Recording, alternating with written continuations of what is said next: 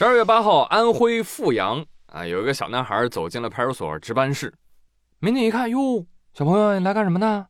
小孩说：“我来做作业。”那你不回家做作业，你跑我们这儿做作业干啥呀？我奶奶没来接我，我也找不到她。那那那行吧，那你就在值班室写吧。啊，快坐吧，坐吧，我来联系你奶奶啊。后来民警联系上男孩奶奶了。啊！一问奶奶怎么没来接孩子呢？奶奶说：“哎呦，我给忘了，做家务我忘得一干二净。哎，现在我就让他爸爸去接他啊！”就这样，小男孩在派出所待了二十多分钟。在这二十分钟里啊，民警是轮流给男孩辅导作业。男孩离开的时候，哇，当天作业已经顺利完成了。你真聪明。但他有没有发现一个细节？民警是轮流辅导 啊。轮流这个词儿啊，真的是伤害性不大，侮辱性极强。什么意思？言下之意，一个人辅导不了啊！啊，真的，我现在充分理解了，为什么家长辅导作业的时候会咆哮。咆哮什么呢？啊！这题我也不会呀，会我也讲不明白呀！啊！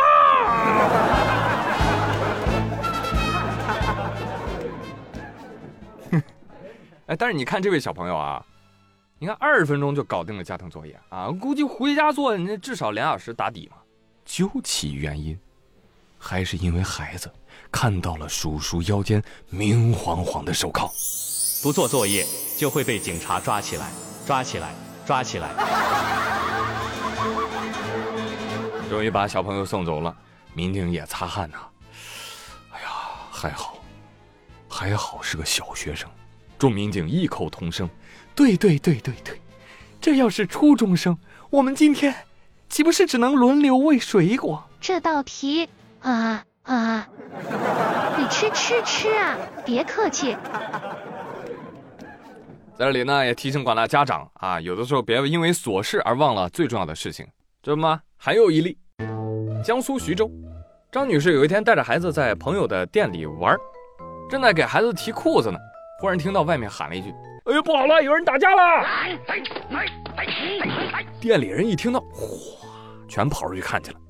张女士一瞬间啊，一瞬间也转脸跑出去啊，跟人看热闹去了。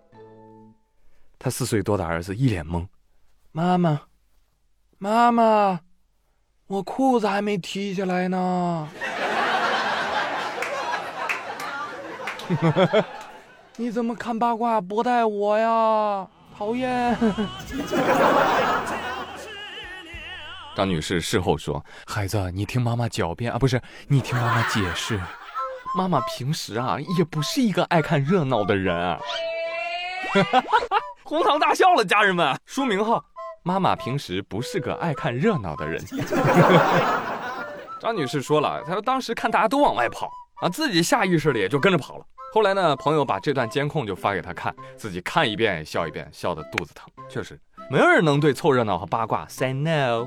但是这位妈妈看八卦，请抱着孩子一起看好吗？那这回家之后，那这孩子肯定就就不高兴，是吧？哭着找奶奶，奶奶奶奶，妈妈不管我去看打架了。奶奶说：“哎呦，这还得了啊？这个打的热闹吗？因为啥呀？儿媳妇，你快跟我说说，快说说说说。”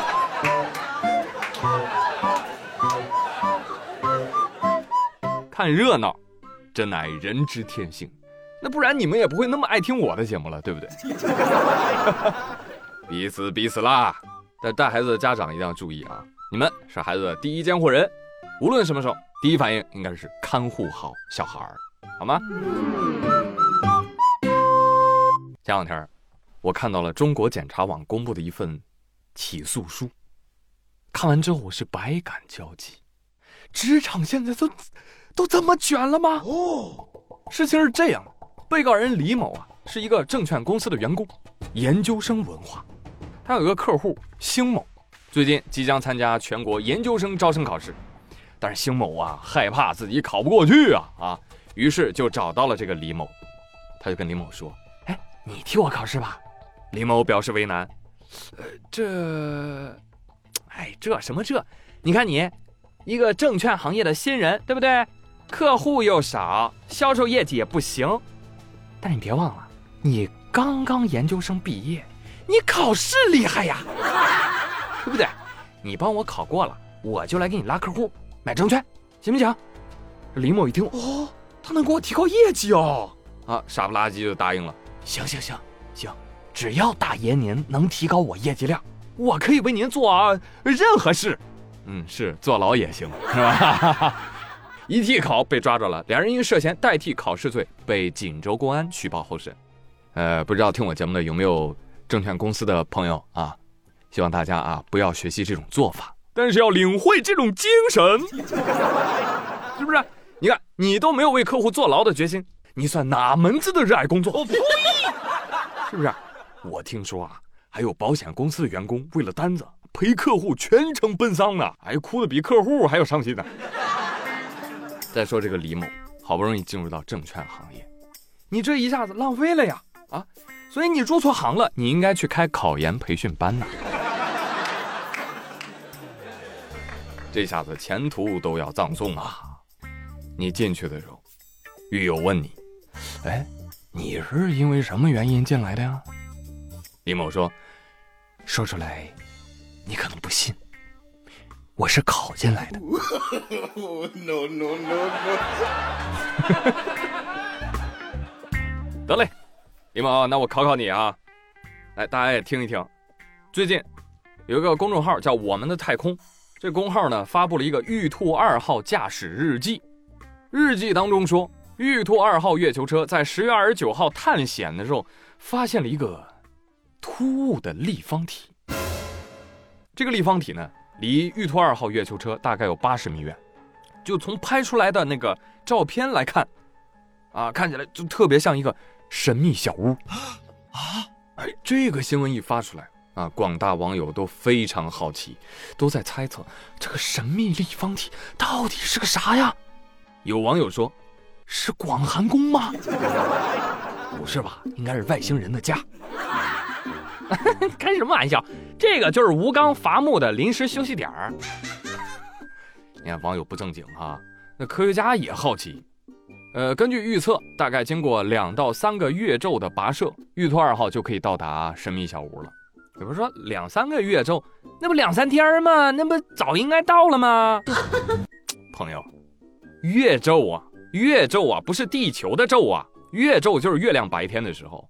由于潮汐锁定。我们知道月亮是永远正面对着我们的，那你想，它正面对着我们公转一周，那是不是它也自转了一周呢？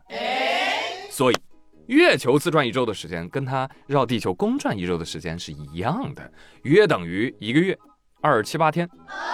所以说，月昼的时长除以二，大概相当于地球的十四天。但是要经过两到三个月昼的跋涉。那中间还要经过月夜呢，对吧？昼夜要交替嘛。那一到月夜，探测器也是要睡觉的。所以说，经过两三个月昼，其实基本上就要经过两三个月，就两三个月走这八十米，太难了，是吧？来吧，我们一起蹲一波后续啊，看看到底是什么。但是 whatever，既然大家都猜测了啊，我也决定来盲猜一下，那个神秘的立方体到底是什么？我猜一下，走近一看，咵，广告位招租，核酸检测点，嗯，时空旅行检票口，地球恢复出厂设置按钮。好吧，正常一点。哎，你说把那大石头掀起来，下面会不会蹦出个抱脸虫啊？我说你异形看多了吧？那石碑上应该是刻了一行字儿。叫木有重开日，人无再少年。欢迎来到《鬼吹灯之月球迷窟》。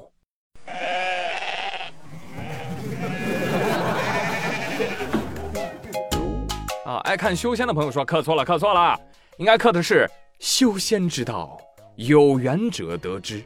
下面还有一段话：本尊当年晋级不朽失败。